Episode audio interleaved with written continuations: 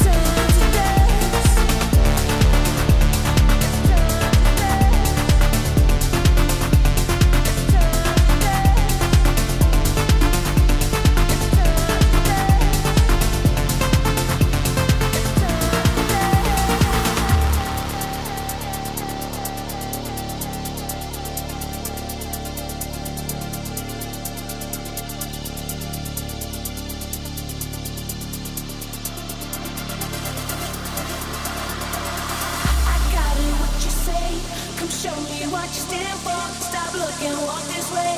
It's time to hit the dance floor. I got it, what you say. Come show me what you stand for. Stop looking, walk this way. It's time to hit the dance floor.